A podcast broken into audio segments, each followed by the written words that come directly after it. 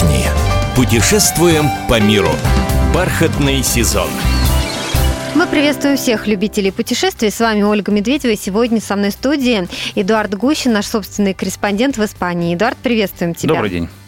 Сегодня мы поговорим об отдыхе в Испании и конкретно поговорим об островах. Эдуард, ну, давай начнем с того, что какой остров, а, ну, на твой взгляд, ну, самый такой интересный будет для туристов? Я думаю, э, самый интересный для туристов будет остров э, Форментера. Это сеть Балиарских островов, ближе всего находится к материку. Он удивителен тем, что на нем проживает порядка 10 тысяч испанцев, а, а туристов в сезон приезжает в несколько раз больше, несколько десятков тысяч.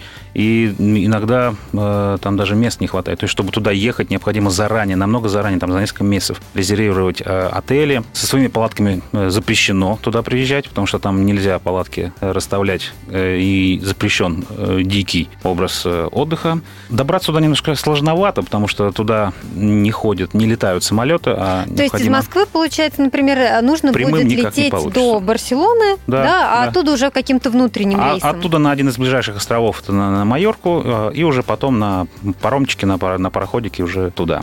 Вот. Э, сам островок очень интересный, очень экзотический, и можно сказать, что вот если рассматривать Балиарские острова, там Майорка, Минорка, Ибица, они все разные, естественно, и если у вас есть возможность, то каждое лето там планируете посетить один из этих островов, и отдых будет совсем различный. Если, допустим, Ибица, он такой молодежный, он э, взрывной, он э, все время бурлящий, кипящий этот остров.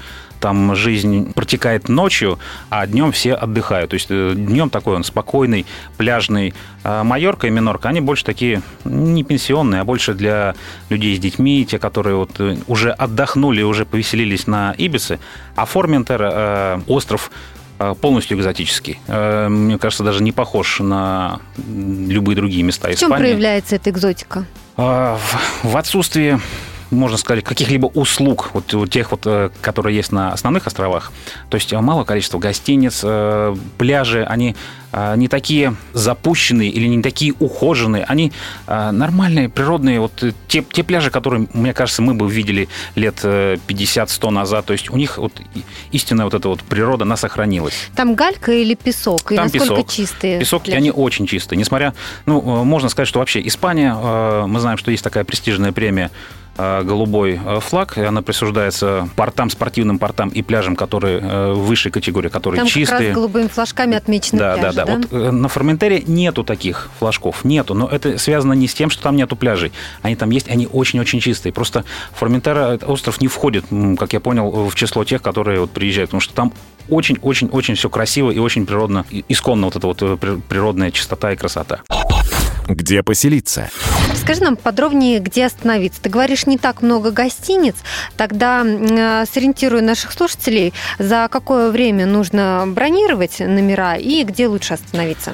Чтобы найти где-нибудь э, гостиницу, э, необходимо месяца за три начинать уже поиски своего желаемого номера. Я думаю, сейчас проблем нету все это сделать через интернет. Есть много ресурсов, которые занимаются бронированием.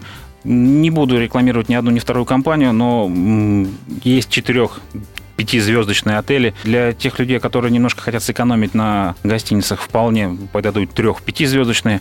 Учитывая то, что сезон на этих островах а, длится где-то с июня по октябрь, сами испанцы предпочитают ездить в августе. Август это такой у них Э, сезон бакасьоносов, сезон отдыха, то, я думаю, самый благоприятный для нас будет либо июль, либо сентябрь. Соответственно, на это время необходимо вот э, уже планировать, и я ну, думаю... сейчас на сентябрь можно еще забронировать места? А, мне кажется, сложновато уже. Уже сложновато. То есть надо поторопиться, если а, кто-то вот решит сейчас, вот, да. вот. Либо вот, э, уже начинать это после того, как елку мы разбираем, вот сразу приступать к тому, что планировать э, свой отдых э, на одном из островов, ну, на, именно на этом острове. Потому что на всех остальных островах очень много отелей, очень много, очень хорошо распространен туристический бизнес, поэтому, я думаю, проблем сейчас не будет для наших слушателей забронировать, найти место где-нибудь на Майорке, Минорке, либо той же Ибице. А, сориентируй по ценам, сколько стоят отели на этом острове и на соседних? Цены разные, но в принципе они варьируются. Цены отличаются э, цены на разных островах?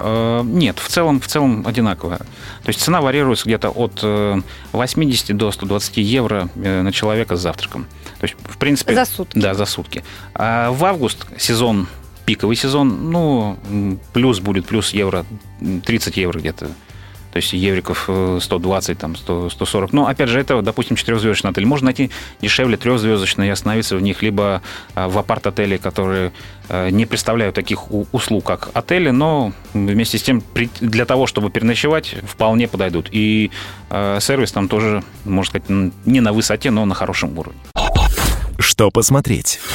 Расскажи, что можно посмотреть. Э, помимо природных красот вот на этом острове, куда бы ты посоветовал поехать туристам, может быть, посмотреть еще какие-то соседние острова. Там же наверняка ходит паром. И они находятся очень рядом друг с другом, поэтому если, допустим, вы решили остановиться э, на одном из этих островов, в обязательном случае э, возьмите паром и съездите на ту же Минорку, на Майорку. Там очень много достопримечательностей, которые сохранились еще с древних времен. Э, обратите внимание, надо на церкви, на соборы, на развалины древнеримские. На каждом острове есть, в каждом большом городе есть туристические центры, где вся информация вот аккумулируется по туристическим местам на этом острове, и вам там, я уверен, на русском языке даже объяснят, расскажут, куда нужно съездить, что посетить, и вы уже сами там выберете для себя, что э, вам интереснее, куда съездить, куда ну, сейчас достаточно много российских туристов, которые путешествуют самостоятельно, и поэтому заранее как-то планируют свой маршрут и свою поездку.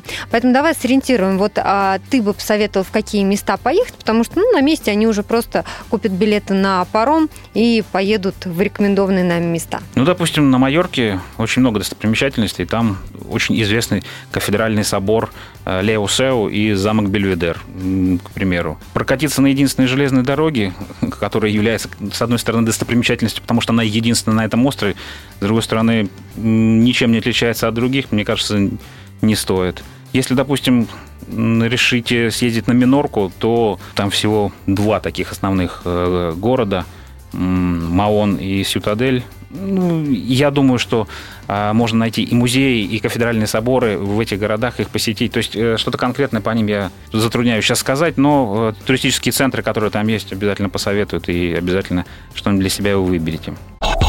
Где пообедать? Расскажи нам, что попробовать из местной кухни, потому что э, интересно, конечно, испанская кухня, в первую очередь какие-то национальные блюда, где лучше пообедать или поужинать, э, не очень дорого, скажем, достаточно бюджетно, потому что с учетом курса евро сейчас э, наши туристы, понятно, стараются хоть на чем-то нас сэкономить. Да, несомненно, еда, э, мне кажется, это один из основных пунктов во время отдыха, и если вам отдыхается хорошо, но кулинарный туризм отсутствует, то, мне кажется, будет такой негативный оттеночек э, от э, времяпровождения в отпуске.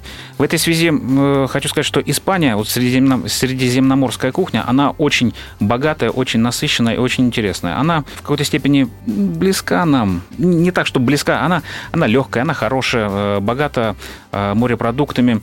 Поэтому, когда вы решите посетить любой из ресторанов э, и, допустим, в обед, чтобы поэкономнее, э, можно попросить э, меню Дель Ди, комплексный обед.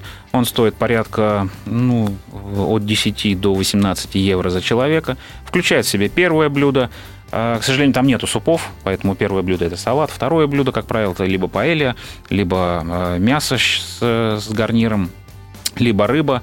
Ну и, соответственно, десерт. И не надо забывать, что десерт это чай, э, кофе, сладости некоторые испанские. И не надо забывать, что также входит вода, либо пиво, либо бутылка вина. А, в этой связи, если вино, вот многие заказывают, необходимо даже заказывать, Тинто де Берано – это местное столовое вино, которое разбавляется газировкой, подается с большим количеством льда, с лимоном и в жару очень освежает. Какой-то конкретный ресторан, вы знаете, в Испании, особенно на этих островах, очень много ресторанов, поэтому какой-то конкретный посоветовать я обижу других. В этой связи нужно просто ходить и смотреть, где а, больше всего, э, не то что туристов, а больше всего испанцев дедушки, э, бабушки, которые вот местные жители. То, они... что местные-то наверняка Да, знают, да. где есть. Они любят, любят как раз вот эти местечковые маленькие барчики, рестораны. И как раз вот ориентируясь на них, можно э, выбрать для себя и попробовать что-то такое уникальное, что вам запомнится надолго.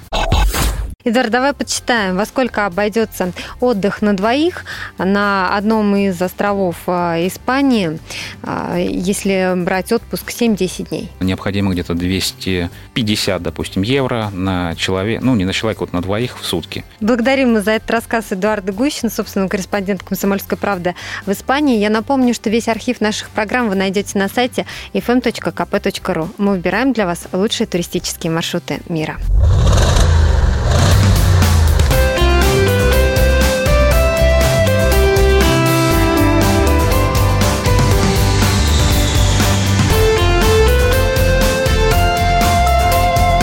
Отдохни. Путешествуем по миру. Бархатный сезон.